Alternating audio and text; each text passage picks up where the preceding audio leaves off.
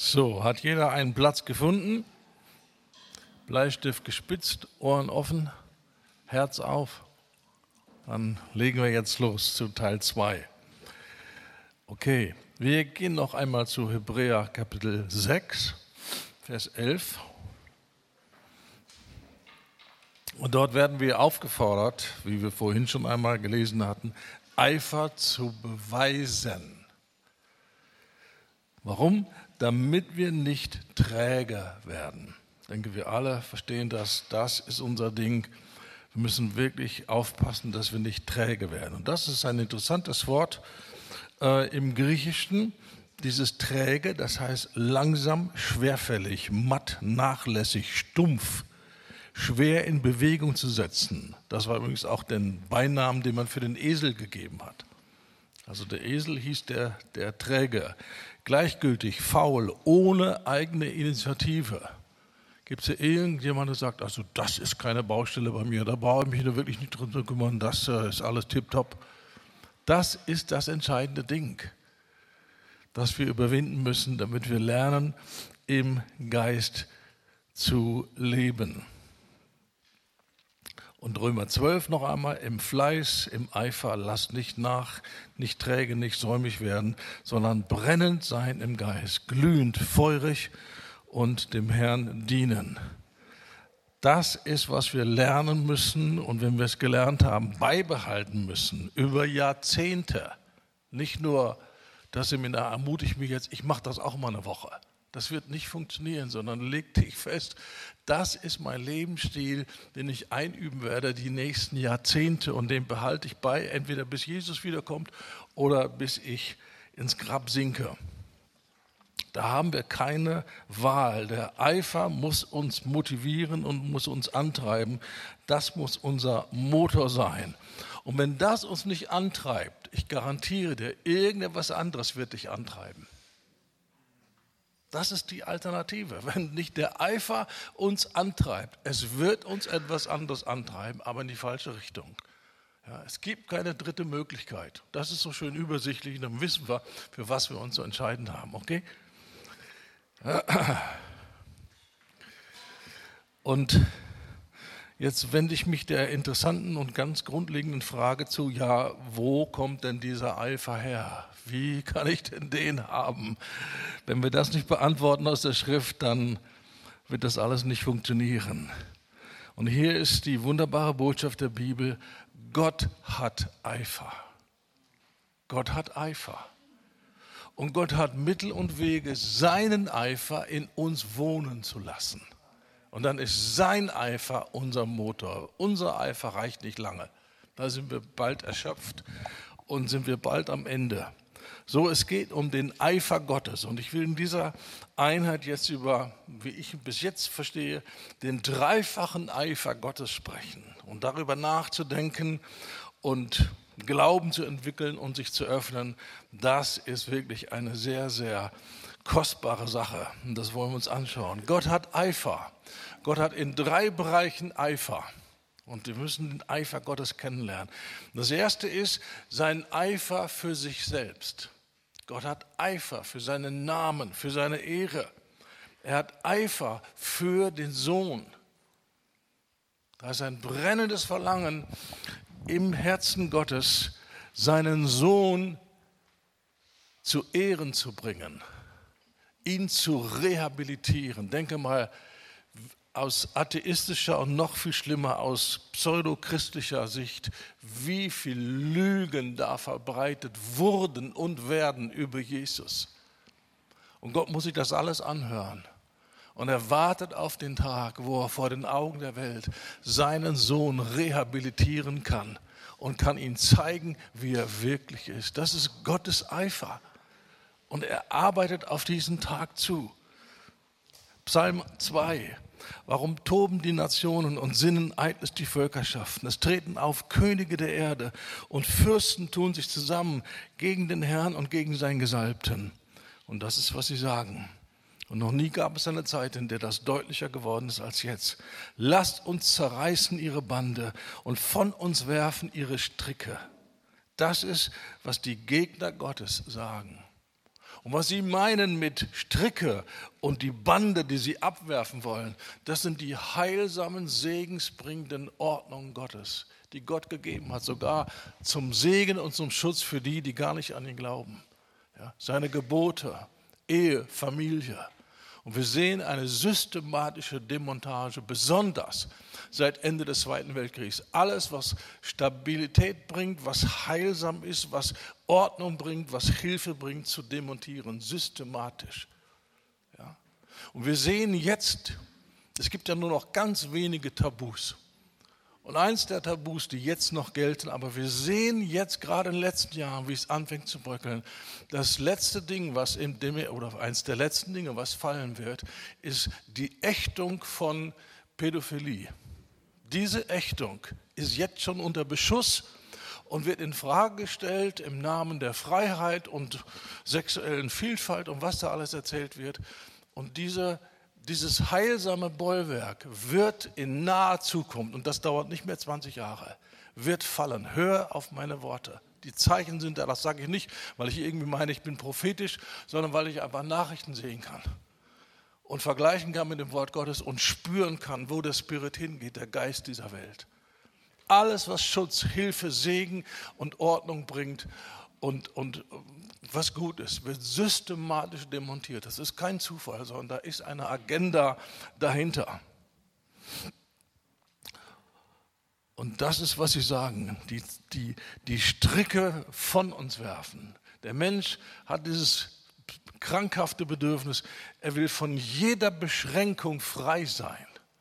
Sogar jetzt die Beschränkung, die Gott mir gegeben hat durch mein Geschlecht ich muss das nicht mehr akzeptieren. Wenn ich als Mann geboren bin, aber ich hätte gerne was anderes, kein Problem, wir machen das möglich.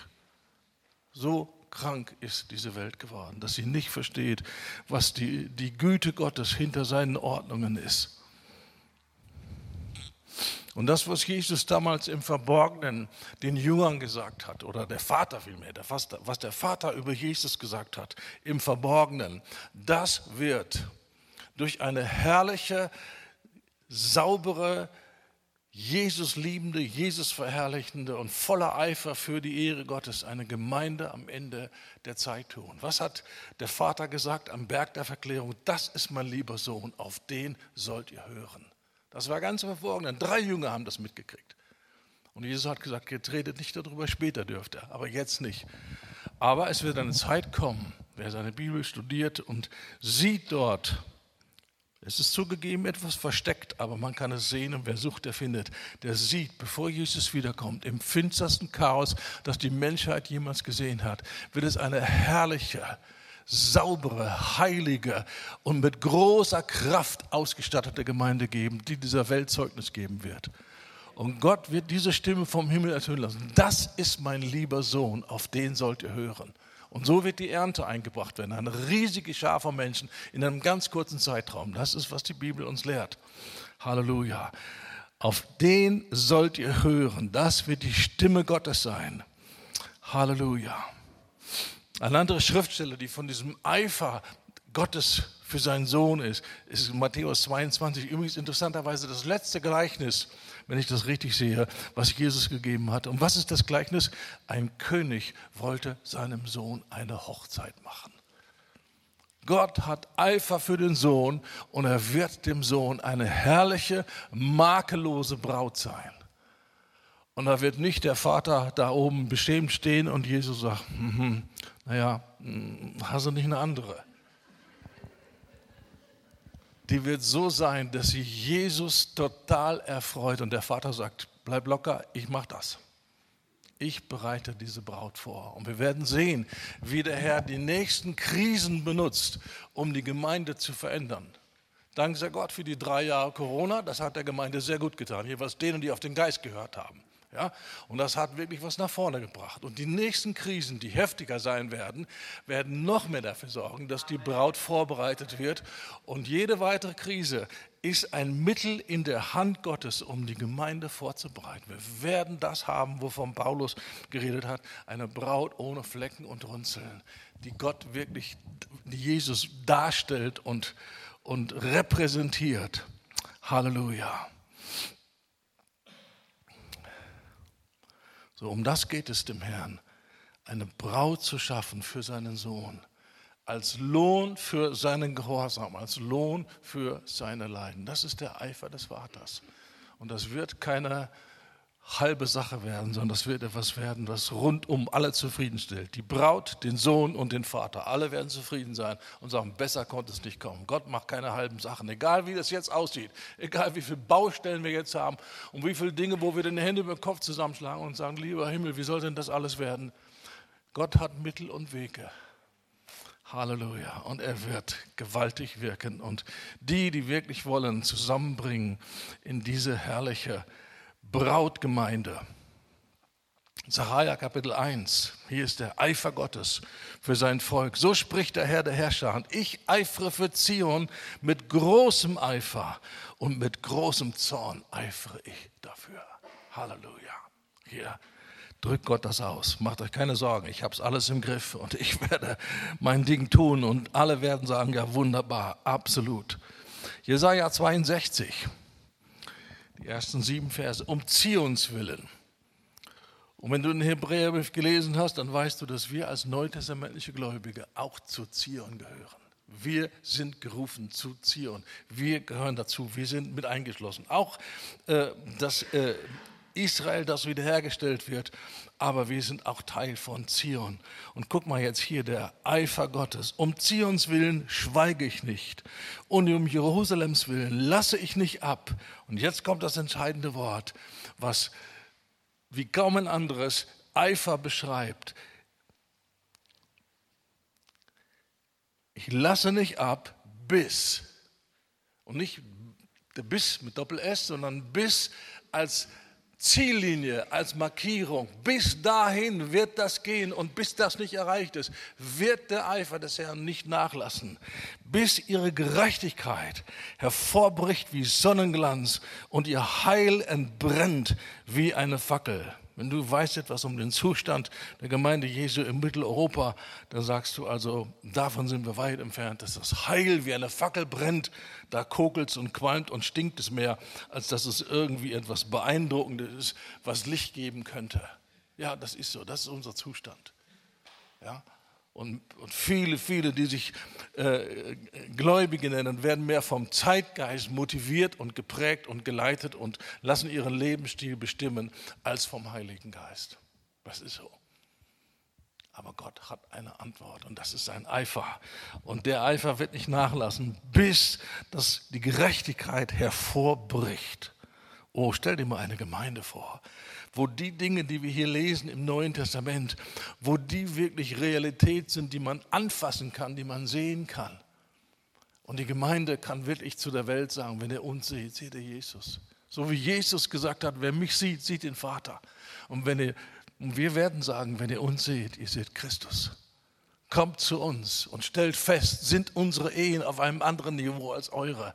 Ist unsere Scheidungsrate deutlich anders als eure? Haben wir Teenager, die in ihren wüstesten Teenagerjahren immer noch gehorsam sind und die Eltern ehren? Kommt und schaut euch das an.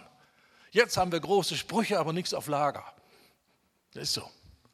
Aber der Tag wird kommen, wo wir sagen, das, was wir euch versprechen, haben wir auf Lager. Kommt und seht und schmeckt. Und seht an, und das Wort wird sich erfüllen, wie es heißt in der Bibel. Man wird wieder den Unterschied sehen zwischen denen, die Gott dienen und denen, die ihm nicht dienen. Man wird einen Unterschied sehen. Und der Unterschied ist nicht, die einen rennen mit einem finsteren, äh, verdrossenem Gesicht mit der Bibel unterm Arm in irgendeine Versammlung und die anderen gehen auf den Autowaschplatz am Sonntagmorgen. Das ist nicht der Unterschied, sondern das praktische Leben auf der Arbeit, in der Nachbarschaft das muss man sehen und anfassen kann. Dann kommt zu uns und guckt, ob da nicht eine Alternative da ist. Wir sind die Alternativen, ihr Lieben. Das haben wir bloß noch nicht verstanden, aber wir werden das verstehen und wir werden da hineinkommen. Und Gott wird der Welt sagen, so habe ich mir Leben vorgestellt.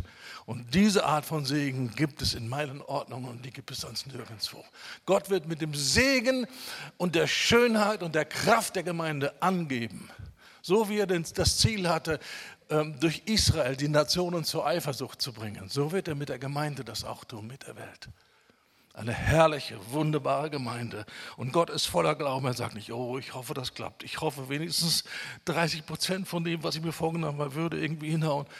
Nein, das ganze Ding wird passieren. So wie es das Wort Gottes sagt, kein bisschen anders. Gott ist kein Gott, der lügt. Und wir müssen unsere Bibel lesen. Und ja, da gibt es Verfolgung, da gibt es Bedrängnis, da gibt es Schwierigkeiten, da gibt es Märtyrertum, da gibt es äh, Krisen, Katastrophen, Gerichte, Gerüchte, Seuchen und alles Mögliche. Aber inmitten von all dem gibt es solche, die ihr Haupt erheben und wissen, die Erlösung ist ganz, ganz nah. Und sie haben Hoffnung. Und sie können diese Hoffnung weitergeben. Und die Leute werden anpacken und sagen, was ist dein Geheimnis? Wieso kannst du in diesen schrecklichen, finsteren, gefährlichen Zeiten noch Licht der Hoffnung in deinen Augen? Erzähl es mir. Ich will haben, was du hast. Das ist Endzeit-Evangelisation. Plus mächtige Zeichen und Wunder. Da geht die Reise hin, das ist doch gewaltig. Und dann darf uns nicht gleich wieder die Begeisterung ausgelöscht werden. Ja, aber da sind wir so weit von entfernt. Wir werden dahin kommen. Und wir schauen nicht nur auf das Sichtbare, sondern wir schauen auf die Treue Gottes und auf die Macht Gottes. Das wird uns motivieren. Und so musst du deine Bibel lesen. Wenn du, was mit vielen Leuten passiert ist, und ich habe auch mit einigen Leitern gesprochen, nein, nein, keine Erweckung am Ende, da musst du dir keine Hoffnung machen. Es wird alles nur schlimm werden und schrecklich werden. Ich sage, nein, ich lese was anderes. In der schwierigsten und schlimmsten Zeit. Und Jesus sagt, eine Bedrängnis, wie sie niemals zuvor gewesen ist und wie sie niemals wiederkommen wird. Und in dieser Zeit das Licht der Herrlichkeit des Evangeliums. Mit Beweisen, mit Beweiskraft wird gezeigt werden, wer ist Gott und was er kann und was es bedeutet, mit ihm zu leben. Oh, Halleluja.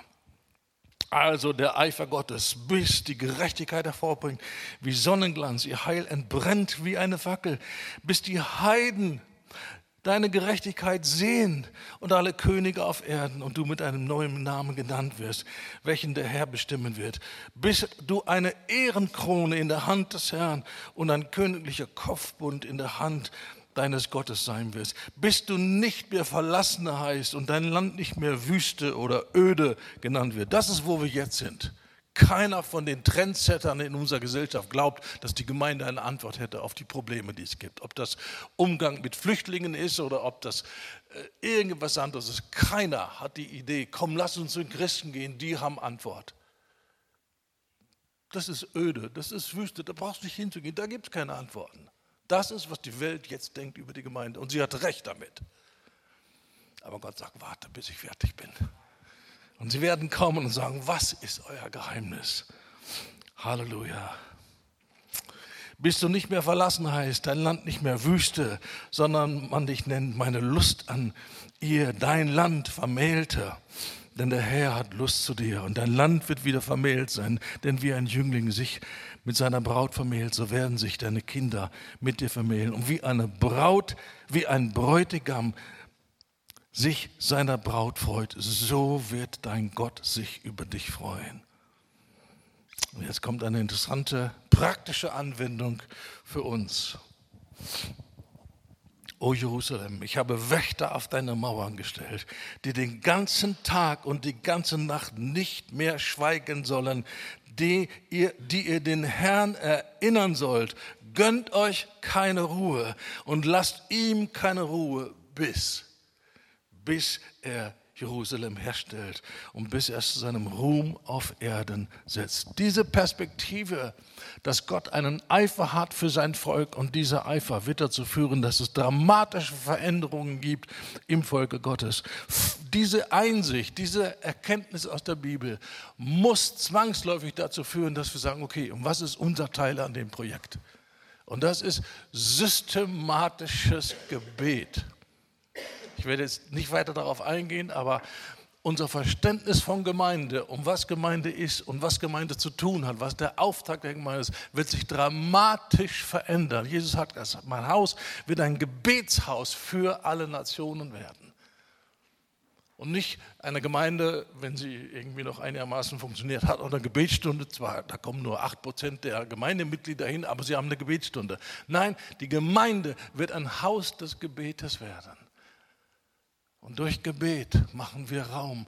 Und wir beten nicht irgendwie unsere Träume, wir beten den Willen Gottes. Der Wille Gottes geschehe durch uns, wie im Himmel, so auf Erden. Und das ist dieser, dieser Eifer, der in Gott ist, der wohnt dann in den Betern. Gönnt euch keine Ruhe.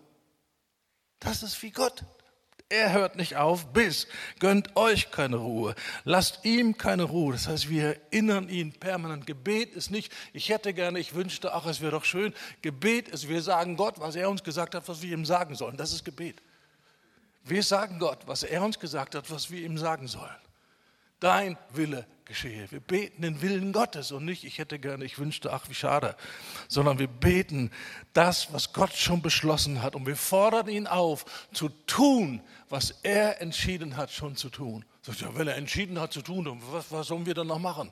Genau das, was das Wort sagt. Wir nehmen unseren Platz ein und wir erinnern ihn und sagen, du hast gesagt und deswegen sind wir hier und wir erinnern dich daran. Und unsere Art und Weise, wie wir Gottesdienst feiern, wird sich dramatisch verändern. Und unsere ganze Zielsetzung wird sich ändern. Halleluja. Aber ich habe noch nicht so richtig deutlich diese Frage beantwortet, ja, wie können wir diesen Eifer, diese Entschiedenheit, dieses Dranbleiben, dieses Durchhaltevermögen, wie können wir das kultivieren und beibehalten über Jahrzehnte? Das ist die entscheidende Frage. Nicht, wie kriegen wir hier eine kleine Injektion und die nächste Woche läuft deutlich besser als die Woche vor dem Seminar, aber zwei Wochen später ist es schlimmer als vor dem Seminar. Ihr Lieben, das ist nicht, was wir brauchen. Sondern wir brauchen etwas und das hat Gott und das wird er uns geben. Und das ist diese gewaltige, diese gewaltige Botschaft, dass Gott wenn wir mit ihm leben und wenn wir uns ihn öffnen und wenn wir seinem Wirken des Heiligen Geistes in uns Raum geben, sein Eifer wird in uns anfangen zu leben. Und weil er nicht müde wird, werden wir nicht müde. Nicht, weil wir so, so ausdauernd sind, weil wir so viel Power haben oder eine dynamische Persönlichkeit sind. Das hat mit deinen natürlichen Gaben nichts zu tun. Es ist absolut übernatürlich, dass der Heilige Geist diesen Eifer in dich hineinlegt und Jahrzehnte später ist er immer noch da und ist nicht weniger geworden, sondern mehr geworden. Und die Entschiedenheit ist noch größer geworden. Das ist ein Wunder, das kann nur Gott tun. Und genau das will er tun und von dem reden wir. Halleluja, Halleluja. Hier gibt es eine interessante Schriftstelle, die wir wirklich neutestamentlich deuten müssen. Da ist eine Situation, wo das Volk Gottes in, in Unordnung war, in Rebellion war und Gott sendet Plagen und viele, viele sterben und da ist der Priester Pinas. Zweite, ach, steht gar keine Schriftstelle, aber wenn du unter Pinas guckst, wirst du ihn finden jedenfalls Vers 11. Der Priester Pinhas, der Sohn Elia, saß, der Sohn des Sohnes Aarons, des Priesters, hat meinen Zorn von den Söhnen Israel abgewandt. Der Zorn, der entbrannt ist wegen der Rebellion, indem er in meinem Zorn mitten unter ihnen geeifert hat. Dieser Pinhas war erfüllt vom Eifer Gottes. Und er hat die Plage, das, das drohende Gericht über seinem Volk abgewandt. Und was hat er?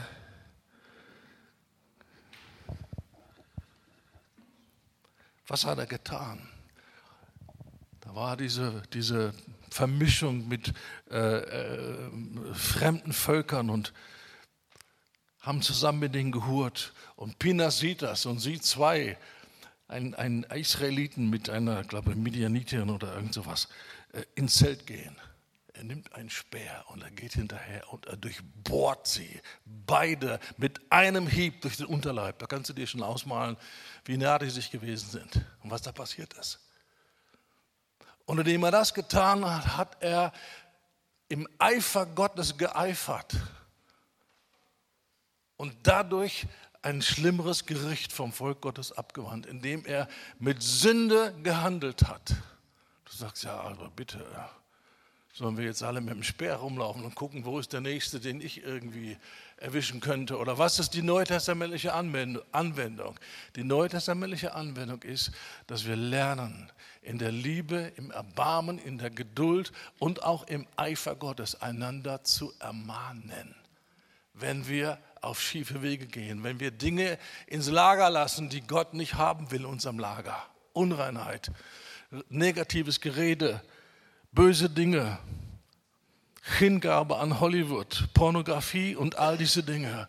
und der Eifer des Herrn kommt und bringt das raus aus der Gemeinde, indem wir sehen werden, wieder wie Sünde öffentlich in der Versammlung gerichtet wird. Weil was sagt die Bibel? Was passiert dann? Ananias und Sapphira, was war die Folge? Große Furcht kam auf alle, die es hörten. Und am nächsten Sonntag war der Gottesdienst leer? Nein, im Gegenteil. Alle kamen sehr gut vorbereitet. Schatz, bevor wir jetzt gehen, lass uns checken. Ist alles in Ordnung zwischen uns? Ist alles gut? Furcht des Herrn ist nicht Angst. Angst würde sagen, die Versammlung war leer. Aber nein, die Leute kamen umso mehr. Und alle, die das gehört haben, haben gesagt, wow, da ist ein eifernder Gott, der Sünde, mutwillige Sünde nicht akzeptiert. Und das hat dazu gehört, dass noch mehr Leute gekommen sind. In Scharen sind sie gekommen. Das ist, was wir lesen im Neuen Testament.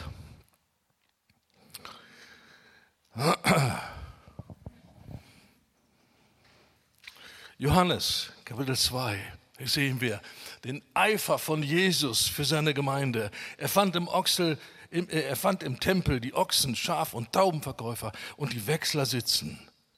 Und er machte eine Geißel aus Stricken und trieb sie alle zum Tempel hinaus. Auch die Schafe und die Ochsen und die Münzen der Wechsler schüttete er aus. Ey, das war doch nicht nett. Aber wer hat dir erzählt, Jesus ist nett? Jesus hat einen Eifer für ein heiliges Haus. Das ist, was Jesus hat. Und er wird damals nicht und heute nicht mutwillige, fortgesetzte Sünde in der Gemeinde tolerieren. Und diesen Jesus, der Eifer hat für ein heiliges Haus, der wird wieder kommen. Der wird gepredigt werden und der wird sich selber zu dieser Predigt stellen und wird sagen, genau so ist es, so sehe ich es. Und durch die Furcht des Herrn, das ist das nächste große Thema neben Jüngerschaft, Furcht des Herrn, indem der Heilige Geist diese Botschaft belebt und wiederherstellt und sagt, wow, das ist der Schlüssel für Heiligkeit ohne, ohne Stress und ohne Druck und ohne irgendwelche religiöse Manipulation. Wenn die Furcht des Herrn wiederkommt, wird ein Ruck durch die Gemeinde gehen. Und die einen werden Buße tun und die anderen werden weglaufen. Es gibt nur zwei Möglichkeiten. Entweder oder. Wenn der Herr kommt in, in seiner Macht, wie heißt es im Alten Testament, der Herr kommt, wer wird es den Tag seines Kommens ertragen? Dieser heilige Gott, der sagt, jetzt ist fertig, jetzt wird nicht mehr mit Sünde gespielt. Ich habe eine perfekte Erlösung geschaffen und jeder hat die Möglichkeit zu lernen, in Reinheit und Klarheit und Gehorsam zu lernen. Und wer das nicht lernen will, raus hier. Dieser Jesus wird kommen. Der ist alles andere als nett. Und manche sagen, oh weh, und manche sagen, yes, please. Und das war jetzt der Humanismus-Test. Was hat dein Herz gesagt? Ja, das brauchen wir. Die Heiligkeit Gottes muss wiederhergestellt werden. Und sagen wir, nee, ich glaube, ich gucke schon mal, wo eine andere Gemeinde ist, wo ich so weiterleben kann wie bisher. Da gibt es nichts mehr dazwischen. Heiß oder kalt. Heilig oder motiviert und geleitet und verseucht vom Geist dieser Welt.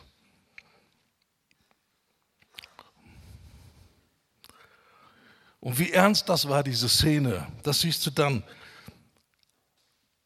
wenn er sagt hier, mach nicht das Haus meines Vaters zu einem Kaufhaus. Das hat er nicht in einem harmlosen, beiläufigen Kommentar im Stile des Worts zum Sonntags gesagt, sondern das war Bedringlichkeit macht nicht das Haus meines Vaters zu einem Kaufhaus. Woran sehen wir das? Seine Jünger erinnerten sich daran, dass geschrieben steht, der Eifer um dein Haus verzehrt mich. Da wurde dieses Wort Fleisch aus Alten Testament, der Eifer um dein Haus verzehrt mich. Da haben sie diesen Eifer Jesu gesehen, der dieses Chaos, diesen, diesen äh, pseudochristlichen Selbstbedienungsladen und dieses Kaufhaus und das ganze Zeug nicht mehr bereit ist hinzunehmen und zu ertragen. Der Eifer um dein Haus. Und bei der zweiten Tempelreinigung, so mein Haus wird ein Bethaus genannt werden, ihr aber macht es zu einer Räuberhöhle. Das ist Jesus. Halleluja. Halleluja. Und ich denke, wir tun gut daran, den Heiligen Geist uns zu bitten, Jesus wirklich kennenzulernen, wie er ist. Und einer der besten Wege, die ich kenne, ist mit dem Heiligen Geist zusammen die Sendschreiben zu studieren. Wie sieht Jesus die Gemeinde? Wie beurteilt Jesus die Gemeinde? Und da wirst du sehen, dass diese, diese großzügige Großvater, gutmütig hinwegguckende Sünde über Sünde, diesen Gott gibt es nicht. Das ist ein Fantasiegott. Gott ist ein heiliger Gott. Und er spricht Dinge an und er konfrontiert Dinge. Und er tut das nicht als einen Vorschlag, sondern sagt, tut Buße oder wo wird das heute gepredigt, dass Jesus sagt, wenn ihr das nicht in Ordnung bringt, ich komme und führe Krieg mit euch? Ja, bitte, Jesus ist Liebe. Was willst du denn? Willst du uns Angst machen? Jesus sagt, wenn ihr das nicht in Ordnung bringt, ich komme und führe Krieg mit euch. Die Kinder von Isabel, ja, ich werfe sie aufs Krankenbett.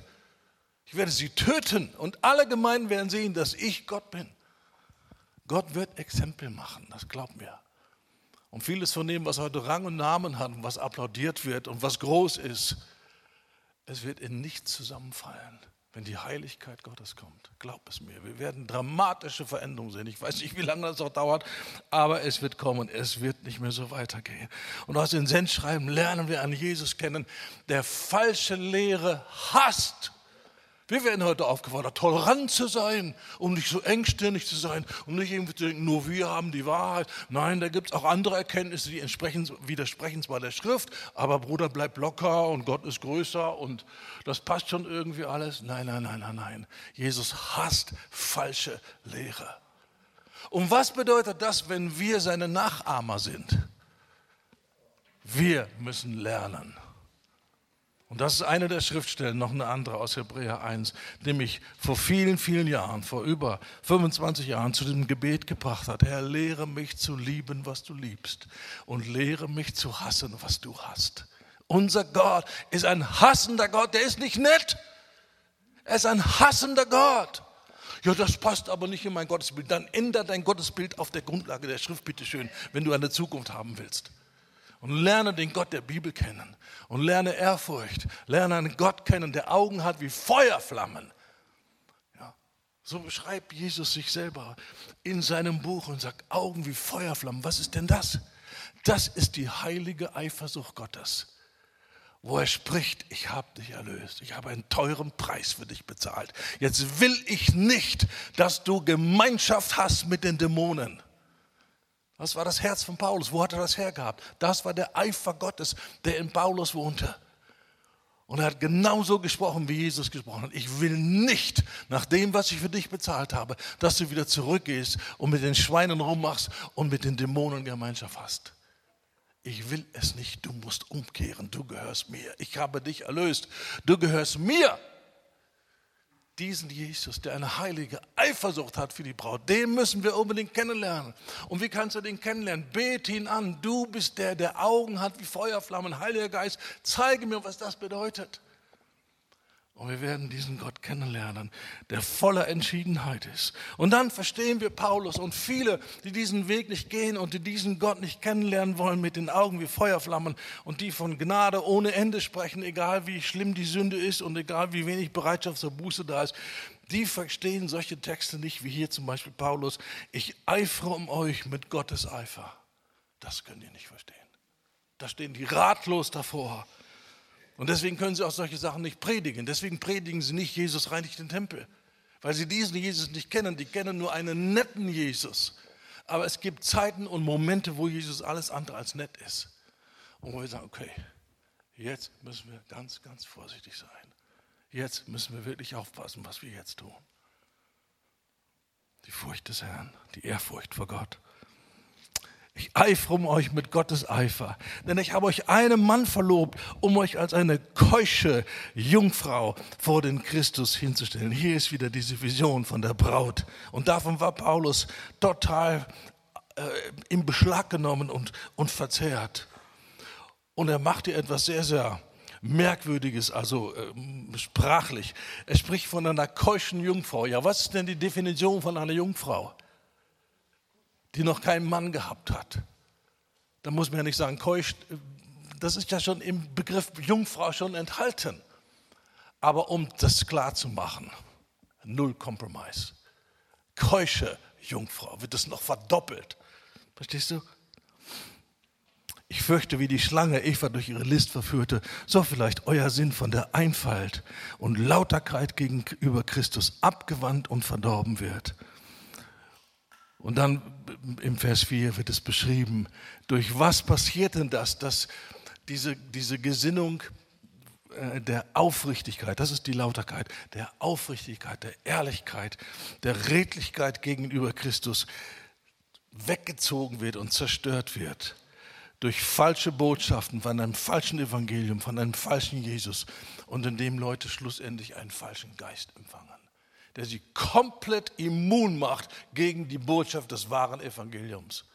Und sie können nur noch mit Abwehr reagieren und sagen, nee, das ist nicht der Gott, den ich gewählt habe und an den ich glaube, das muss ein falscher Gott sein, aber sie begreifen nicht, dass sie den falschen Gott haben ein Mickey Maus Jesus, einen gezähmten, eine, eine Light-Version, aber nicht den Jesus aus dem Neuen Testament. Halleluja. Und das ist doch wirklich absolut atemberaubend. Die, der Gedanke, stell dir mal vor, wir wissen ja Paulus von seiner Vergangenheit her. Ein durch und durch eifriger, hingegebener, religiöser Mensch, der auf dem völlig falschen Weg war. Der dachte, er tut Gott einen Gefallen, wenn er die Christen umbringt. Völlig vernagelt, völlig durcheinander, völlig verwirrt. Der konnte Gott und Teufel nicht unterscheiden. Er war im Dienst des Teufels unterwegs und dachte, er dient Gott. Und das wird kommen am Ende. Jesus sagt, sie werden euch überantworten, in Gefängnis werden euch zu Tode bringen und meinen, Gott noch einen Gefallen zu tun. Das ist die ultimative religiöse Täuschung. Mehr geht nicht. Und das hatte Paulus. Und Gott hat ihn erwischt und hat ihn gerettet, hat ihn davon freigesetzt. Aber das war noch nicht genug, sondern hat ihn transformiert und hat das, was im Herzen Gottes ist, in Paulus wohnen lassen. Das ist die ultimative Transformation. Nicht nur errettet aus der Hand des Feindes, sondern vollkommen umgestaltet. Und dass das, was Gott motiviert, wohnt auf einmal in ihm und motiviert ihn. Wow. So, und jetzt packen wir dazu, bei Gott gibt es kein Ansehen der Person.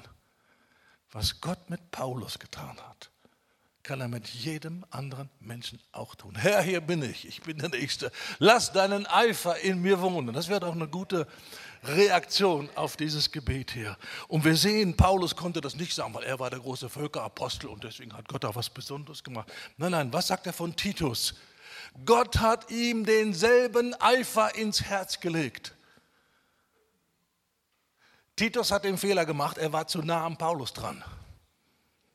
Und deswegen sprang das Feuer über in sein Herz.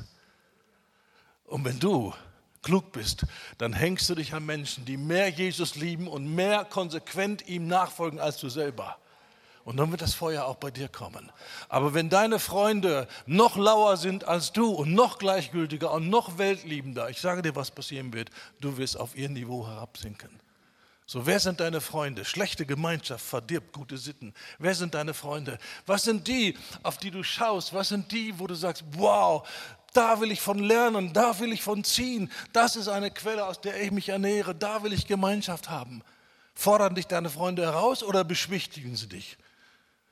Sagen sie immer, du, man muss nicht immer so extrem, man muss nicht bei jedem Film, den man gucken will, überlegen, äh, kann ich das als Christ sehen? Man, man, man muss auch mal locker sein. Nein, wir sind locker, aber locker heilig und rein. Halleluja. Und für Kompromisse haben wir kein Verständnis mehr, weil der Jesus, den wir kennengelernt haben, hat keine, kein Verständnis für Kompromisse.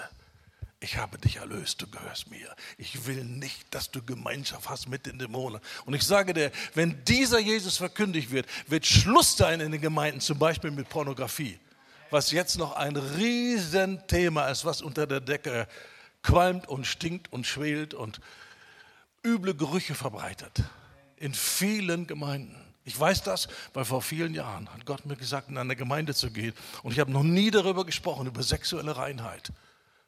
Und da kam so der Geist der Furcht des Herrn. Und während ich spreche, hat der Herr gesagt, nicht nur eine informative Botschaft, am Ende machst du einen Aufruf. Und fast ein Drittel der Gemeinde war vorne mit der Entschiedenheit, ich will jetzt aufhören mit dieser Unreinheit. Ich will jetzt in die Ordnung Gottes kommen. Ich konnte meinen Augen nicht glauben. Ich dachte, drei, vier Männer kommen vielleicht. Ein Drittel der Gemeinde war da vorne. Und seitdem habe ich manche Mal darüber gesprochen in Gemeinden. Und ich weiß viele Berichte, ich weiß viele Erfahrungsberichte und viele Situationen aus vielen Gemeinden, weil ich viele Leute kenne und viele Leute mich äh, wissen lassen, was da in ihrer Gemeinde geduldet wird und was da passiert und wie, wie geredet wird. Das ist ein Riesenproblem. Einer der größten Räuber des geistlichen Lebens, Pornografie. Und wenn du denkst, ja, das ist ein Männerproblem, bist ja als Schwester hier und denkst, das betrifft ja nur Männer, du hast den Trend der Zeit verpasst. Das ist längst ein massives Frauenproblem geworden, längst. Und wenn die Heiligkeit Gottes wiederkommt, dann werden die Leute verstehen. Mit Sünde spielen, ein bisschen nippen, ein bisschen da, sich auch woanders irgendwo noch ernähren. No way, José. Das wird nicht funktionieren. Entweder du gehst auf dem schmalen Weg oder du bist auf dem breiten unterwegs. Den schmalen Weg zu verlassen, ist identisch mit einer Entscheidung für den breiten Weg. Du musst dich nicht für den breiten Weg entscheiden. Du musst einfach nur dich verweigern, den geraden Weg ohne Kompromisse zu gehen. Und du bist schon auf dem breiten Weg.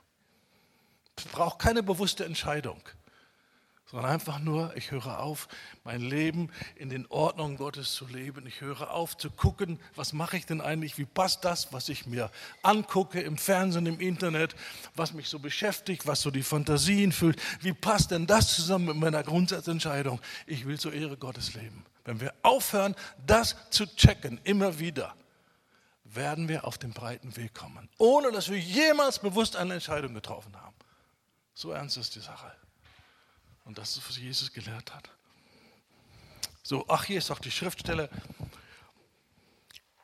2. Korinther 8, Vers 16. Gott aber sei Dank, der denselben Eifer für euch in das Herz des Titus gegeben hat. Gott hat es nicht nur bei Paulus getan, er hat es bei Titus getan. Und ich glaube, er hat es deswegen getan, weil Titus sich zu dicht an Paulus rangewagt hat und zu enge Gemeinschaft hatte und so viel mit dem gebetet hat. Deswegen ist das übergesprungen. Halleluja. Halleluja. Und weil Menschen nicht nachdenken heutzutage und sowieso irgendwie ein falsches Gottesbild haben, dann regen sich auf, wenn überhaupt mal diese Schriftstelle erwähnt wird, Galater 1, wo Paulus sagt, wenn jemand ein anderes Evangelium verkündigt als das, was ich verkündigt habe, der sei verflucht. Da können Sie nichts mit anfangen. Das wird auch nicht verkündigt. Weil, wie soll man das erklären? Also es gibt ja nur zwei Möglichkeiten. Entweder das ist der Eifer Gottes und dann sagt das Gott selber über all die, die abweichen von dem Jesus und von dem Evangelium der Bibel. Oder der war halt ein Fanatiker, der war halt ein bisschen überdreht und der war halt irgendwie ein bisschen schräg oder so. Dazwischen gibt es ja nichts. Wenn wir verstehen, das Evangelium, so wie es Paulus gelehrt hat und dann erklärt hat, ausführlich, systematisch in Römer, im Römerbrief und an vielen anderen Stellen dann auch noch in den Briefen. Das Evangelium, die Botschaft von was Jesus getan hat und was wir tun müssen, um uns das anzueignen. Das ist das Evangelium. Evangelium ist nicht Johannes 3,16. Gott hat die Welt geliebt und alles ist gut. Das ist nicht das Evangelium. Das Evangelium ist, was hat Jesus getan und was müssen wir jetzt tun, um das, was er getan hat, uns anzueignen. Das ist das Evangelium. Und das hat Paulus erklärt und weil er weiß, das Evangelium ist die einzige Möglichkeit, Gottes zu retten. Es gibt keinen Plan B, wenn das Evangelium nicht funktioniert, wenn das Evangelium verwässert wird und abgeschwächt wird. Da gibt es noch eine andere Methode. Es gibt nur eine Methode, Menschen zu retten. Und das ist das klare Evangelium, das Paulus verkündigt hat. Und deswegen ist er so voller Eifer.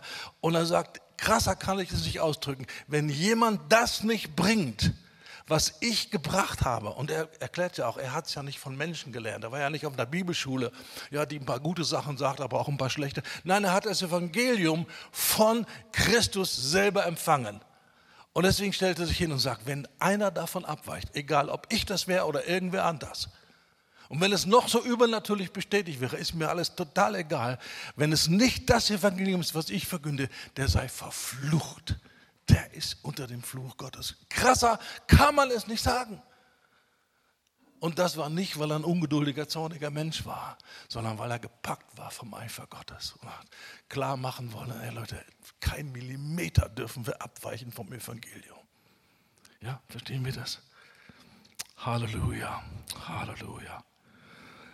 Und deswegen war sein Herz gepackt von diesem Verlangen, Menschen müssen in das hineinkommen, was ihnen jetzt zusteht durch Golgatha, meine geliebten Kinder, um die ich Geburtswehen erleide, bis Christus in euch Gestalt gewonnen hat. Nicht bis ihr fleißige Gottesdienstbesucher seid und ab und zu mal was in den, in den Kollektenbeutel tut, sondern bis Christus in euch Gestalt gewinnt. Jüngerschaft, das war sein, sein Ziel und nicht irgendwie Stuhlwärmer oder Leute, die irgendwie dazu beitragen, dass die Gemeinde immer größer wird. Das war alles völlig uninteressant. Es ging ihm nicht um Zahlen, es ging ihm um Qualität, es ging ihm um die Ehre Gottes. Christus muss Gestalt gewinnen. Halleluja. Und Kolosser 1, Christus, die Hoffnung der Herrlichkeit. Ihn verkünden wir, indem wir jeden Menschen ermahnen und jeden Menschen in aller Weisheit lehren, um jeden Menschen vollkommen in Christus darzustellen, worum ich mich auch bemühe und kämpfend ringe, gemäß der Wirksamkeit, die in mir wirkt in Kraft. Was war das? Der Heilige Geist, der Eifer Gottes, das war sein Motor. Und er sagt, das wirkt in mir und deswegen kämpfe ich dafür.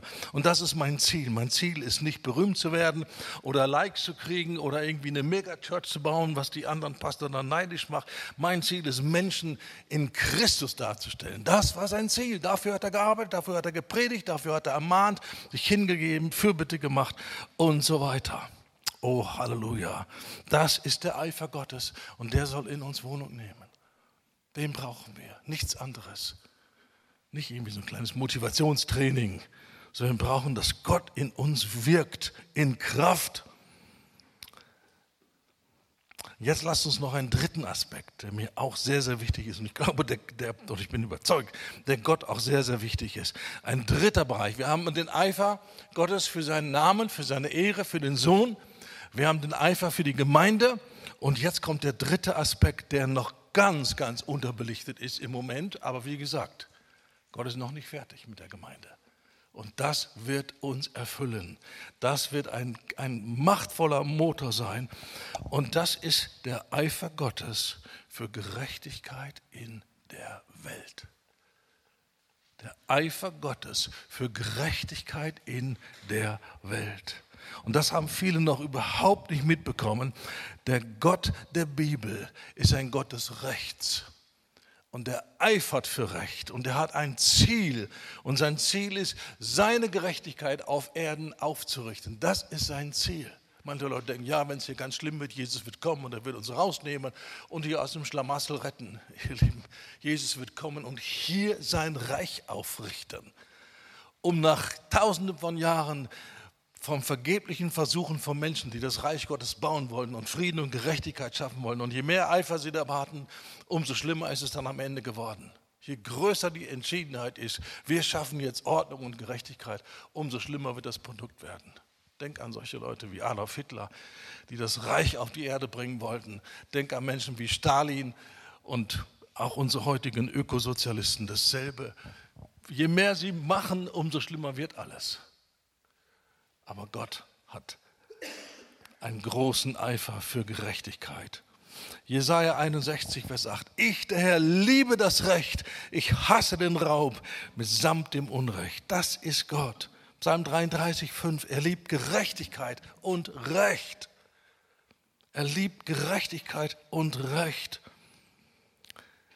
Dann Jesaja 42, was Jesus dann wieder aufgreift in Matthäus.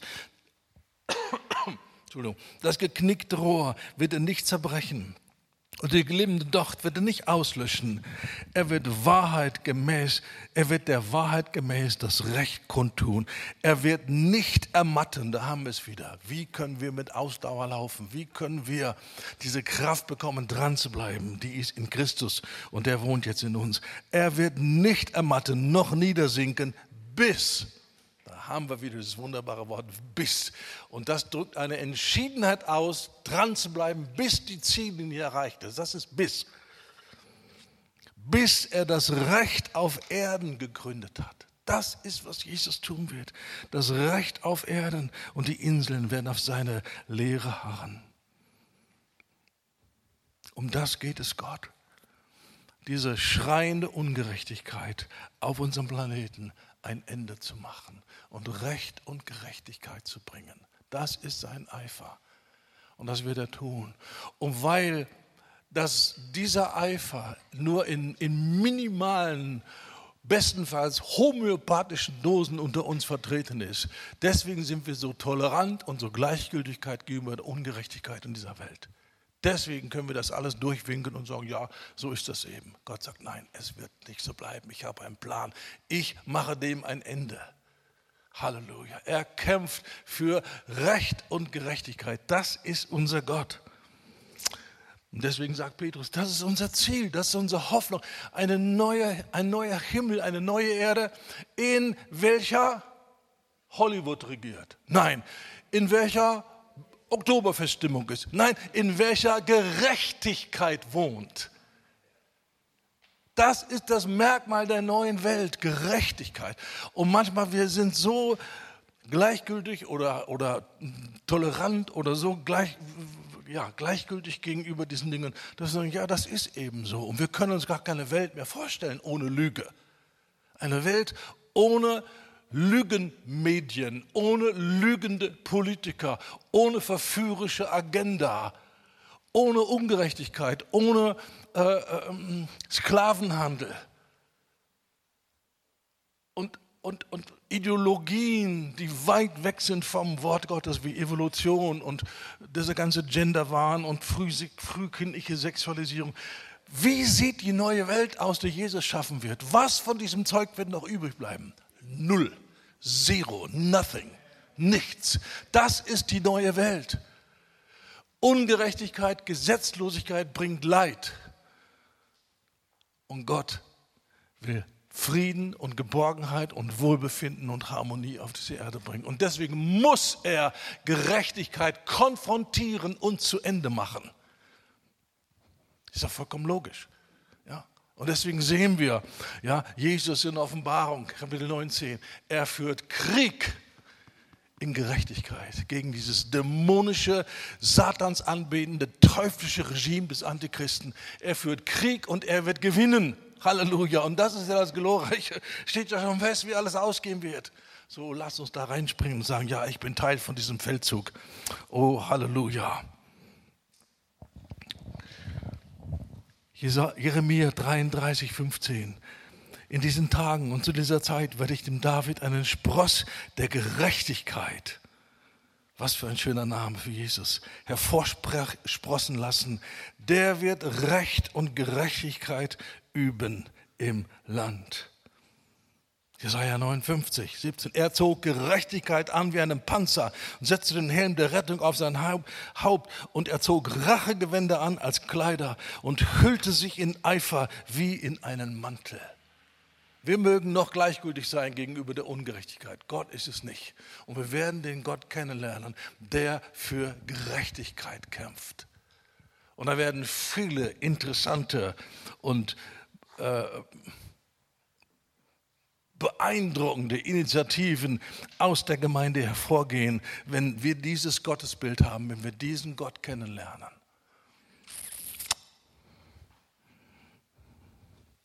Hier ist eine wunderbare Beschreibung und der Hebräerbrief sagt, das ist Jesus. Psalm 45, Vers 4 folgende. Gürte dein Schwert um die Hüfte, du Held, deine Majestät und deine Pracht und deine Pracht. Sei stark, zieh aus für die Sache der Gerechtigkeit und der Sanftmut, für die Sache der Wahrheit, der Sanftmut und der Gerechtigkeit. Da lehre dich furchtbare Taten, deine Rechte, deine geschärften Pfeile, Völker fallen unter dir, ins Herz der Feinde des Königs. Wer ist das? Der Gott dieser Welt, Satan. Und Antichrist, sein Repräsentant von dem Jesus sagt, wenn er wiederkommt. Durch den Hauch seines Mundes wird er ihn umbringen. Den mächtigsten Despoten, den je die Menschheit gesehen hat. Durch den Hauch. Jesus zieht keinen Revolver. Und das war's. Wow, das ist unser Jesus. Halleluja. Und wir werden nicht trauern und sagen, Jesus, kann sie nicht ein bisschen netter zu dem sein? Wir sagen Halleluja. Wir werden jubeln, ob oben im Himmel oder noch als die letzten Überlebenden hier auf der Erde von seinem Volk. Wir werden jubeln. Oh, Halleluja. Dein Thron, Gott, ist immer und ewig. Ein Zepter der Geradheit ist das Zepter deiner Herrschaft. Gerechtigkeit hast du geliebt und Gottlosigkeit gehasst. Darum hat Gott, dein Gott, dich gesalbt mit Freudenöl vor deinen Gefährten. Das ist eine der beiden Schriftstellen, aus denen ich vor vielen, vielen Jahren dieses Gebet gemacht habe. Und ich bete es mehrmals jede Woche. Nicht jeden Tag, aber mehrmals die Woche. Lehre mich zu lieben, was du liebst. Und lehre mich zu hassen, was du hast. Weil meine Berufung und deine Berufung ist, Gott immer ähnlicher zu werden. Dass das, was in ihm lebt, anfängt in dir zu leben. Und ohne dass du dich danach ausstreckst, ohne dass du erstmal die Sicht hast, wow, eine bessere Art zu leben gibt es nicht. Ich will das haben. Ohne dass du dich motivierst und, und darüber nachdenkst, wie kostbar das ist, in Einklang zu sein mit deinem Gott. Ohne dass du diese Übung machst, wird es nicht ein Verlangen geben. Und wenn es nicht ein Verlangen danach gibt, wirst du nicht danach streben. Du strebst nach den Dingen, die dir wichtig erscheinen. Und deswegen muss das uns so wichtig werden, der Eifer Gottes. Das macht ihn aus. Und ich will in sein Bild verwandelt werden. Ich will ihm Freude machen. Ich will ihm gefallen. Ich will an seiner Seite stehen. Halleluja. Und wir können dieses Gebet beten. Herr, lehre mich zu lieben, was du liebst. Ich kann dir jetzt versprechen, dieses Gebet wird dir viele Feinde machen. Das kann ich dir versprechen. Und vor allen Dingen im christlichen Lager, im abgefallenen christlichen Lager, die sich einen IT-Teite-Jesus gemacht haben, der mit allem einverstanden ist, der mit nichts Probleme hat. Mit diesen Leuten, die diesem Jesus, diesem pseudo-falschen Jesus nachfolgen, wirst du eine Menge Probleme bekommen. Und das Gute ist, mit ihrer Ungerechtigkeit, ihren Verleumdungen, ihren bösen Gerüchten und ihren Attacken lernen wir noch barmherziger zu sein, noch sanftmütiger zu sein, noch mehr in Vergebung zu Hause zu sein. So die ärgsten Feinde der Wahrheit sind Helfer unserer Gerechtigkeit, unserer Heiligung. Die arbeiten alle mit an unserer Heiligung, wissen die zwar nicht, aber Gott benutzt die. So lass uns nicht denken, oh Feinde, das ist ja schrecklich. Nein, deine Feinde lehren dich die Liebe Gottes. Halleluja. Die arbeiten alle volle Pulle an deiner Heiligung. So sei dankbar. Jaul nicht, mecker nicht, oh, das ist aber ungerecht. Warum schreibt er mir so einen Leserbrief? Das ist nicht fair, das habe ich nicht verdient. So eine Gebete habe ich früher gebetet. Das ist nicht, das habe ich nicht verdient. Und eine leise Stimme, möchtest du, was du verdient hast? Und dann habe ich schnell umgeswitcht. Nein, Gnade, nicht was ich verdient habe, Gnade. Gnade ist unverdiente Gunst. Nicht das, was ich verdiene. Was haben wir denn verdient, ihr Lieben? Die Hölle haben wir verdient. Das ist übrigens ein guter Humanismus-Test, habe ich gerade neulich wieder angewandt in der Jüngerschaft, weil mir da alles so fragwürdig vorkam und keine Heilsgewissheit und das war alles so schwammig und irgendwie so komisch und alles so, ja, wenn die Bibel wahr ist und ich das Gebet gebetet habe, dann muss es ja so sein, dass ich jetzt errettet bin. Ihr Lieben, das ist keine Heilsgewissheit.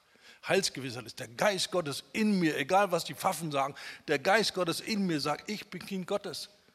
Ich weiß es, weil der Geist in mir Zeugnis gibt. Und das hat er denn nicht. Und wer das nicht hat, der hat Probleme. Und ich dachte, meine Güte, was mache ich mit dem? Und dann habe ich gesagt, okay, schau mal dein Leben an vor deiner Bekehrung.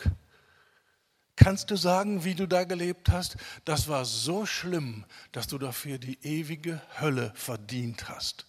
Würde Gott dich in die Hölle werfen? Wäre er gerecht? Kannst du das wirklich sagen?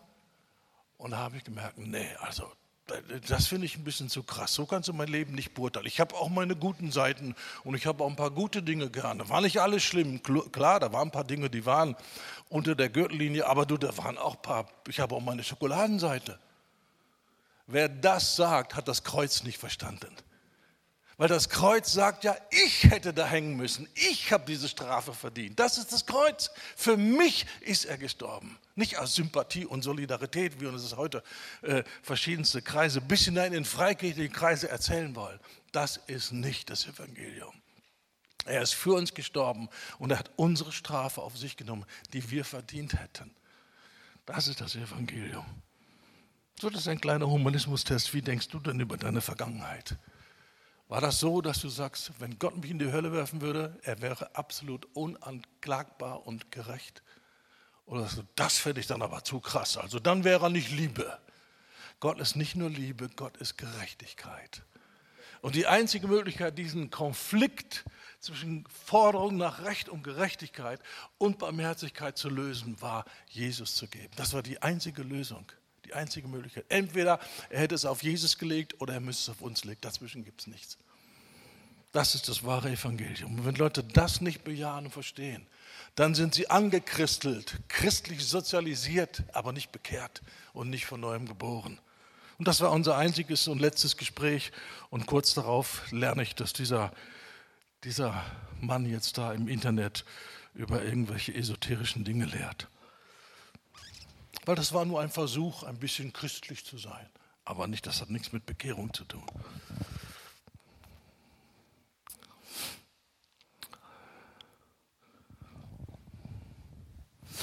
Ah, hier ist noch diese diese herrliche Vision, das ist der Ausblick, das ist, worum wir kämpfen.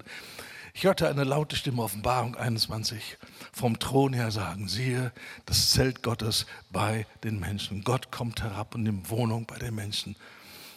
Und er wird bei ihnen wohnen und sie werden sein Volk sein. Und Gott selbst wird bei ihnen sein, ihr Gott. Und er wird jede Träne von ihren Augen abwischen und der Tod wird nicht mehr sein. Noch Trauer, noch Geschrei, noch Schmerz wird mehr sein, denn das Erste ist vergangen. Und der, welcher auf dem Thron saß, sprach, siehe, ich mache alles neu. Und er spricht, schreibe, denn diese Worte sind gewiss und wahrhaftig. Halleluja. Das ist das Endziel, auf das steuern wir zu. Dafür beten wir, dafür kämpfen wir, dafür gibt es Gemeinde dass wir verstehen, wir haben einen Platz im Plan Gottes. Und unsere höchste und wichtigste Aufgabe ist nicht als ältesten Team darüber zu beraten, welchen Rasenmäher wir jetzt anschaffen, sondern wie motivieren wir die Gemeinde zu kämpfen für die Wiederkunft Jesu. Um das geht es. Der König muss wiederkommen. Das ist unsere Aufgabe. Und wenn du denkst, das war jetzt ein bisschen übertrieben mit den Ältesten, die da stundenlang oder, oder mehrere Sessions, ältesten Sessions lang beraten über Rasenmäher, ich könnte schlimmere Dinge erzählen. Ja, die Dinge machen, die überhaupt nicht ihre Aufgabe sind, die nicht ihre Prioritäten sehen, im Gebet und im Wort und vor Gott zu sein und den Himmel runterzuholen, die Sünde der Gemeinde zu Gott zu bringen und dafür zu sorgen, dass der Geist der Furcht des Herrn auf die Erde kommt. Nein, sie verwalten und sie organisieren und sie reden sich den Mund fusselig. Ach, jetzt ist wieder so spät. Na, Bruder, bet noch schnell zum Schluss. Das ist keine Ältestensitzung nach dem Worte Gottes. Gebet und Wort war ihre Priorität. Und das muss wieder unsere Priorität werden. Und die Ältesten und die Gemeindeleitung, die betet den Geist der Furcht des Herrn auf die Gemeinde. Das ist ihre Aufgabe. Und den Rest wird der Herr alleine machen und wird alles offenbar machen, was da an verborgenen, mutwilligen, vorgesetzten Sünden, fortgesetzten Sünden da noch im Busche ist. Halleluja. Halleluja. Halleluja. So wenn Gott diesen Eifer hat, für Gerechtigkeit, dann müssen wir diesen Gott kennenlernen. Und das, was ihm wichtig ist, muss uns wichtig werden. Und dann wird es bald dazu kommen, dass wir nicht mehr schweigen, sondern dass wir eine machtvolle Stimme bekommen und hineinsprechen. Bis jetzt die prophetischsten und, und analytischsten Kommentare, die ich kenne, ist von irgendwelchen klugen Leuten, die alle keine Christen sind. Die beurteilen und beschreiben, was in dieser Gesellschaft ist. Ich kenne selten klare Analysen, wo geht es lang, was wird passieren, was kommt auf uns zu von Christen. Aber es gibt Leute aus Wirtschaft, aus Verbänden, die Ahnung haben und die, die reden seit Jahren, wenn es so weitergeht, diese Gesellschaft wird kaputt gehen. Wir werden enden im Bürgerkrieg. Vielleicht hast du, als du zum ersten Mal vor zehn Jahren sowas gehört hast, Warnung vor Bürgerkrieg, hast du gedacht, das ist aber ein bisschen krass, aber jetzt fängt es schon an. Ja? Und es wird weitergehen. Und dahinter ist eine Agenda, diese Nation zu destabilisieren und Ausnahmezustand und Kriegsrecht herbeizuführen, um dann die totale Kontrolle aufzurichten. Da ist ein Plan dahinter. Und den werden wir auch nicht aufhalten. Aber in all dem haben wir unsere eigene Agenda. Und viele, viele Menschen werden verzweifeln und werden nicht mehr Sicherheit unter ihren Füßen haben, weil ihr Geld weg ist, ihr Vermögen weg ist, ihr Haus ist weg und alles, worauf sie sich gegründet haben, ist nicht mehr da. Und das macht sie offen. Gibt es noch etwas, worauf ich mich gründen kann? Gibt es noch etwas, worauf ich mein Vertrauen setzen kann? Etwas, was nicht noch zerbröselt und wegbricht unter meinen Füßen. Und dann reden wir von einem unerschütterlichen Reich. Wir reden von der Ewigkeit. Wir reden von Gott, der kommen wird und wird Gerechtigkeit machen. Halleluja. Oh, Halleluja. Ihr Lieben, die schlimmsten und die schönsten Zeiten stehen uns bevor. Und die beste Vorbereitung ist, in seine Arme zu rennen und sagen, Herr, hier bin ich, veränder mich, präge mich, lass in mir wohnen, was in dir wohnt. Das ist das Allerwichtigste und Allernotwendigste. Oh, Halleluja. Lass mich noch drei, äh, drei Dinge äh, erwähnen, die die ganz grundlegende Werte sein werden, es noch lange nicht sind, aber die werden. Und das ist, was Jesus, wie Jesus beschreibt, was das Reich Gottes ausmacht. Wie fängt das Reich Gottes an? Glückselig die Armen im Geist. Denn ihrer ist das Reich der Himmel. Glückselig die Trauernden, denn sie werden getröstet werden. Glückselig die nach Gerechtigkeit hungern und dürsten, denn sie werden gesättigt werden. Wie fängt das Reich Gottes an? Mit Armut im Geist. Und das bedeutet, wir haben nichts zu bringen. Unsere besten Pläne sind, sind unwichtig, un, unbedeutend, wertlos. Wir haben nichts zu bringen. Wir haben nichts. Und wenn wir unseren Zustand anschauen und vergleichen mit den gewaltigen Verheißungen, dann müssen wir, Herr, hilf uns, erbarm dich über uns. Ja, und wir haben nichts, wir haben nichts zu bringen. Aber in unserer Armut haben wir einen Gott, der reich ist für alle, die ihn anrufen. Und je mehr unsere geistliche Armut und Unfähigkeit uns bewegt, umso entschiedener rennen wir in die Arme dessen, der die Antwort hat und der reich ist für alle, die ihn anrufen. Solange wir glauben, wir haben unsere Seminare, wir haben unsere Theologien, wir haben unsere schönen Dinger, wir haben noch nie so viele christliche Literatur gehabt in dieser Zeit, also uns geht es doch blendend. Laodicea, wir sind reich und wir brauchen nichts. Das ist die schlimmste Täuschung. Wir sind bettelarm. Und wie kannst du das steigern? Wie kannst du das Bewusstsein deiner Armut steigern? Gut, ein, ein, ein finde ich sehr effektives Mittel, lies Apostelgeschichte und sieh die Herrlichkeit der ersten Christen, sieh diesen Reichtum, diese Power, dieses Wirken zwischen Himmel und Erde und die Engel immer mitten dabei in allen Geschichten, überall sind die Engel da. Wo sind die heute geblieben? Weil wir die gar nicht brauchen. Weil das läuft alles bei uns. Du, wir haben unseren Plan. Ich kann dir sagen, vor dem Gottesdienst, hier ist mein Plan. Kannst du zum Typ am Mischpult gehen, der hat einen genauen Plan. Der weiß, in Minute vier passiert das, in Minute sieben passiert das. Der weiß alles. Dann kommt das, kommt das drei Lieder singen, das nennt man dann Lobpreis. Und zwischendurch kommt noch ein kleines Solo. Und das ist alles minütlich, alles. Wofür brauchen wir das Übernatürliche? Wofür brauchen wir den Herrn? Wofür brauchen wir den Heiligen Geist? Wir machen unsere Show und die läuft. Tipptopp. Bloß keine Gegenwart Gottes. Die Herrlichkeit ist weg. Das ist so ein, ein inspirierendes Beispiel für mich. Habe ich auch irgendwo, oh ja, hier, von dem Priester, der auch die typische Männerversuchung erlegen hat und nicht doch meine lieben Söhne und müsste doch nicht machen und so. Dieser Pinhas, ja, der hat eine Schwiegertochter gehabt und die hat es in sich gehabt. Wow. Die hört, dass Israel die Schlacht verloren hat. Die Bundeslade ist weg. Die Gegenwart Gottes, die Herrlichkeit Gottes ist rausgenommen aus der Gemeinde. Was kann Israel ohne die Herrlichkeit Gottes machen? Ja? Und als sie das hörte, dass die Lade Gottes, das ist 1 Samuel 4, als sie hörte, Vers 19, dass die Lade Gottes weggenommen war und dass ihr Schwiegervater und ihr Mann tot waren. Hör dir mal die Reihenfolge an. Was war das Wichtigste? Die Lade Gottes war weg. Schwiegervater tot, Mann auch noch tot. Was war das Erste? Die Gegenwart Gottes ist weg. Ja. Sie kauerte sich nieder und gebar, denn ihre Wehen überfielen sie. Und als sie im Sterben lag, sagten die Frauen, die um sie standen, fürchte dich nicht, du hast einen Sohn geboren. Aber sie antwortete nicht und nahm es nicht mehr zu Herzen.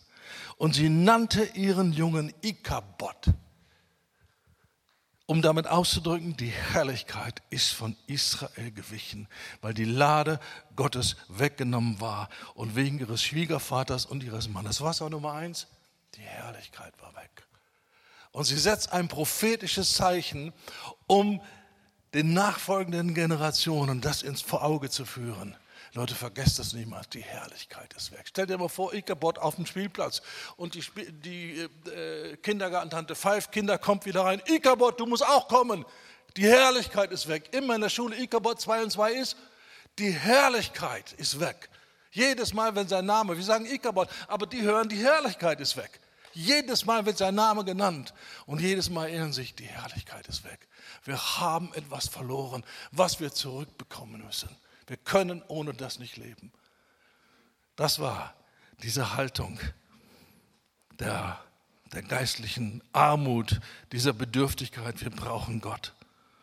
Oh, Halleluja, was für ein. Und aus der Armut kommt die Trauer. Selig sind die Trauernden, das sind doch nicht die, die einen Autounfall gehabt haben und jetzt ist ihr schönes neues Auto kaputt und jetzt trauern sie. Das ist nicht gemeint, das ist eine geistliche Qualität. Trauer um die Armut, um die Leere, um die Hilflosigkeit, um die Unfähigkeit, unser Auftrag auszufüllen, dieser, dieser Welt das Evangelium mit Power zu demonstrieren. Wir sind arm. Und wenn wir das realisieren, fangen wir an zu trauern. Und aus dieser Trauer wird nicht Traurigkeit, sondern wird Hoffnung werden, weil wir aufblicken zu dem, der reich ist, für alle, die ihn anrufen. Glückselig, die nach Gerechtigkeit hungern und dürsten. Oh, Halleluja. Halleluja. Ich weiß nicht, es kann gut sein, weil mich das sehr, sehr motiviert und, und angesprochen hat die letzten Jahre. Das kann durchaus sein, dass ich das hier schon gebracht habe, aber es macht nichts. Es gibt ein paar neue hier und für die mache ich das jetzt trotzdem noch einmal.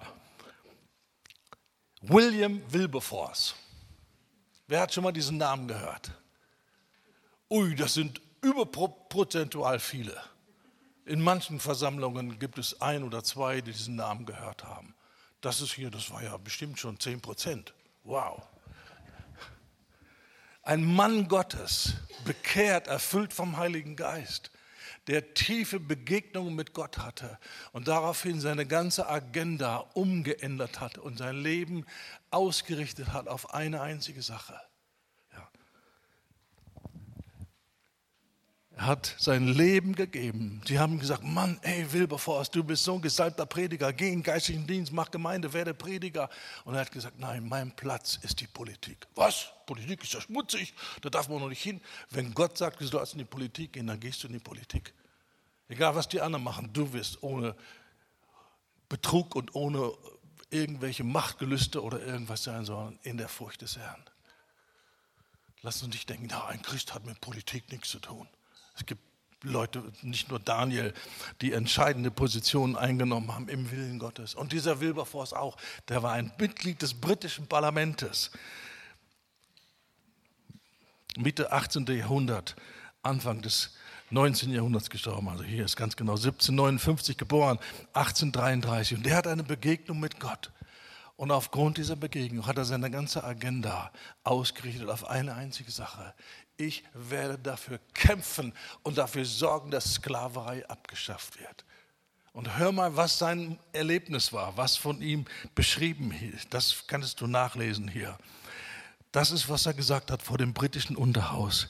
Mir erschien die Verderbtheit des Sklavenhandels so enorm, so furchtbar und nicht wieder gut zu machen, dass ich mich un uneingeschränkt für die Abschaffung entschieden habe. Mögen die Konsequenzen sein, wie sie wollen. Ich habe für mich beschlossen, hört mal diese Sprache an, da ist dieses Biss, dass ich keine Ruhe geben werde, bis ich die Abschaffung des Sklavenhandels durchgesetzt habe.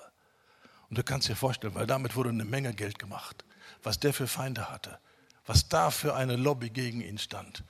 Und er mit Gott sagt, das ist meine Agenda, dafür kämpfe ich. Und er hat sein Leben gegeben und hat gekämpft und schlussendlich hat er gesiegt. Und die britische Regierung hat ein Gesetz verabschiedet, dass Sklaverei geächtet wird. Und das war der Anfang, dass es dann umgesetzt wurde in den kommenden Jahren und Jahrzehnten, dass Sklaverei dann zu Ende kam. In den britischen Kolonien, in Amerika und überall sonst. Und das war ein Mann, der von Gott gehört hat, der von Gott geprägt war. Hör dir das an. Das erschien ihm so furchtbar, nicht wieder gut zu machen, dass ich mich uneingeschränkt für die Abschaffung entschieden habe. Mögen die Konsequenzen sein, wie sie wollen. Ich habe für mich beschlossen. Hey, die Leute lachen hinaus. Bevor du kannst beschließen, was du willst. Wir machen unser Ding. Was willst du? Wir sind die, die Macht haben. Wir machen die Gesetze. Wir bestimmen. Du kannst wollen, was du willst. Interessiert uns nicht. Er sagt, Leute, mein Gott ist mit mir. Und er hat es geschafft. Und wenige Tage nachdem das Gesetz durch war, hat er ihn nach Hause geholt. Mission accomplished. Komm nach Hause, Junge, du hast einen guten Job gemacht. Wir feiern. Halleluja. Warum gibt es nicht mehr solche Leute? Weil wir diesen Gott, der kämpft für Gerechtigkeit, so wenig kennen. Weil wir Dinge tolerieren. Ich meine, dass es Sklavenhandel gibt und dass es schlimm ist, das haben die anderen auch alle gewusst. Aber er hatte eine Begegnung gehabt mit dem Eifer Gottes, mit der Liebe Gottes und hat gesagt, so wenig wie Gott das ertragen kann, kann ich das auch ertragen. Ich bin nicht bereit, das hinzunehmen. Wow, das können Konsequenzen sein einer Gottesbegegnung, dass dein ganzes Leben umgeschmissen wird und du eine neue Agenda bekommst und du für etwas kämpfst, was der Wille Gottes ist. Halleluja. Und ich sage dir, wenn wir durch die Furcht des Herrn, weil die Furcht des Herrn führt zur Erkenntnis Gottes, wenn die Furcht des Herrn zurückkommt, wir werden Gott erkennen in einer Art und Weise, wie wir ihn bis jetzt noch nicht kennen. Und das wird dazu führen, dass viele ganz spezielle, außerordentliche Berufe bekommen werden und werden Dinge tun, wo die Welt den, die Hand vor den Mund und sagt, wow, das ist hammermäßig wo ein einziger Mann mit Gott etwas tun kann, was absolut gewaltig ist. Wenn du Zeit hast und Englisch kannst, dann empfehle ich dir, mal ein paar Videos anzuschauen von Scott Harrison. Hat schon jemand mal von Scott Harrison gehört? Scott Harrison? Ah, jetzt endlich mal keiner. Aufgewachsen in christlichen Verhältnissen, als Teenager rebelliert, ausgeflippt, Party, Drogen, Geld gemacht in Diskos, war eine große Nummer in der Welt. Und dann ist Gott ihm begegnet, sein ganzes Leben wurde umgekrempelt. Und als, als Drogenabhängiger, noch gar nicht richtig bekehrt, hat er gesagt, ich muss was Drastisches machen. Und er ging für ein Jahr auf Mercy Ships und ging in ein Hospitalschiff nach äh, Liberia und hat dort die Not in Afrika gesehen. Und dann hat er gesehen, aus welchen versifften, verseuchten Schlammlöchern die, die Leute ihr, ihr Trinkwasser holen und wie sie krank werden, wie die Kinder krank werden von diesem äh, ungenießbaren Wasser. Und er hat gesagt, ich will dafür sorgen, dass Menschen Zugang zu frischem Wasser haben. Ich werde das nicht mehr akzeptieren. Und Gott hat ihm Weisheit gegeben und hat eine sehr interessante äh, Wohltätigkeitsorganisation gemacht mit einem ganz interessanten Prinzip. Darauf werde ich jetzt nicht weiter eingehen. Aber inzwischen, ich weiß nicht, wie lange er jetzt schon daran arbeitet, Hunderten von Millionen von Menschen hat er durch seine Brunnen, die er bauen ließ in Afrika und in Indien und anderswo, Zugang geschafft zu frischem Wasser. Und wenn du diese Videos siehst, wie diese Leute jubeln und tanzen, wenn zum ersten Mal frisches Wasser aus dem Brunnen kommt, und wie die da jubeln und spielen und spritzen und sich freuen an sauberem Wasser, was sie noch nie im Leben haben. Ihr Lieben, wir sagen sauberes Wasser, hey, dann mache ich so, da kommt es aus dem Hahn, was willst denn du? Ja, aber das erzähl mal Leuten in Afrika, wo die Mädels kilometerweit laufen müssen mit schweren Kanister, um das Wasser zu holen, was sowieso ungenießbar ist. Für die ist frisches Wasser der Himmel. Das ist so etwas gewaltig. Und das alles kombiniert mit Verkündigung des Evangeliums. Powerful. Und wirklich, ohne dass er übertreibt, weil das alles dokumentiert ist, Hunderten von Millionen von Menschen hat er Zugang zu frischem Wasser. Und er ist noch nicht fertig. Er sagt, es gibt immer noch viele und wir machen weiter. Ich will, dass jeder frisches Wasser bekommt. Ein Christ. Wow mit dem Gott ist, den Gott beauftragt. Und wenn du ihn reden hörst über den Sinn deines Lebens, über Commitment, über Ausdauer, wow, dann sagst du, boah, wo bin ich, Herr, erbarm dich über meine Lauheit, meine Laschheit, meine Kompromissbereitschaft, meine Bereitschaft, mich in allen möglichen Ablenkungen zu verzetteln. Wow, das ist ein Beispiel von Hingabe, von Gehorsam und Frucht. Also wenn du Englisch kannst, Scott Harrison. Es gibt eine ganze Reihe von Videos. Manchmal redet er in christlichen Gemeinden, manchmal redet er vor irgendwelchen Millionärsclubs oder irgendwo anders, wo er dann nicht so christlich, aber er redet immer noch von seinem Eifer und von dieser, von dieser Sehnsucht, dieser Not zu begegnen. Absolut atemberaubend. Und ich sage dir, wenn wir diesen Gott, der Gerechtigkeit liebt und Gesetzlosigkeit und Ungerechtigkeit hasst, kennenlernen, viele werden Berufung bekommen, die sie weit, weit aus, dem, aus der bürgerlichen Behaglichkeitszone rauskatapultieren in Abenteuer des Glaubens und die Frucht und Segen bringen werden in den Nationen. Das ist Gottes Auftrag für die Gemeinde. Wo sind die Erfinder?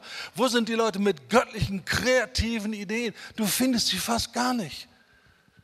Warum? Weil wir so gemütlich sind, weil wir sagen, hey, wir sind 50 und letztes Jahr waren wir 30, jetzt sind wir 50, was willst du, es geht vor, es ist doch toll. Und wenn wir so weitermachen in 100 Jahren, dann sind wir vielleicht schon 200. Wir backen zu kleine Brötchen. Das ist unser Problem. Wir sind zu harmlos, weil wir den Gott, der für die Gerechtigkeit kämpft, für Wahrheit kämpft, für Segen kämpft, weil wir den so wenig kennen und von dem nicht motiviert sind. Das ist unser Problem. Und deswegen brauchen wir die Furcht des Herrn. Und wenn die kommt, durch die Furcht des Herrn, kommt die Erkenntnis Gottes. Nicht, ich weiß, dass Gott ist Liebe, ich weiß, Gott ist barmherzig, ich rede nicht von davon, die Schrift redet nicht davon, sondern das ist eine Kraft, die dein Leben motiviert und die dich trägt über Jahre und Jahrzehnte und du wirst nie wieder nachlassen. Du gehst deinen Weg, egal ob Leute mit dir gehen, ob sie applaudieren oder Daumen nach unten machen oder Blödsinn schreiben über dich, das spielt alles keine Rolle. Du gehst deinen Weg.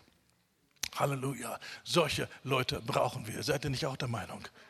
Halleluja. Gott, lass uns die Furcht des Herrn erkennen. Lass uns dich erkennen und umgekrempelt werden und, und Kämpfer werden für die Wahrheit. Kämpfer, die aufstehen gegen die Lügen in dieser Gesellschaft, den Lügen in dem pseudochristlichen Bereich, wo so viele verführt werden und getäuscht werden, Herr. Dass die Wahrheit hell leuchtet, dass deine Gerechtigkeit, dein Heil wie eine Fackel brennt. Und Menschen sehen, das ist das Echte. Und das andere ist nur ein menschliches, schwaches, nicht fruchtbringendes, nicht tragendes Imitat. Das ist die Wahrheit und die macht frei und die kommt aus der Schar derer, die auf dem schmalen Weg unterwegs sind und die ihrem Gott getreu nachfolgen. Gib uns solche Gnade und veränder uns. Gib uns Hunger, gib uns Offenbarung über unsere Armut, gib uns Offenbarung über dein Reichtum und deine Willigkeit, diesen Reichtum mit uns zu teilen. Möge dein Reich kommen, mögen wir hungern und dürsten nach Gerechtigkeit. Danke, Herr. Danke, Herr. Amen. Amen, Amen, Amen.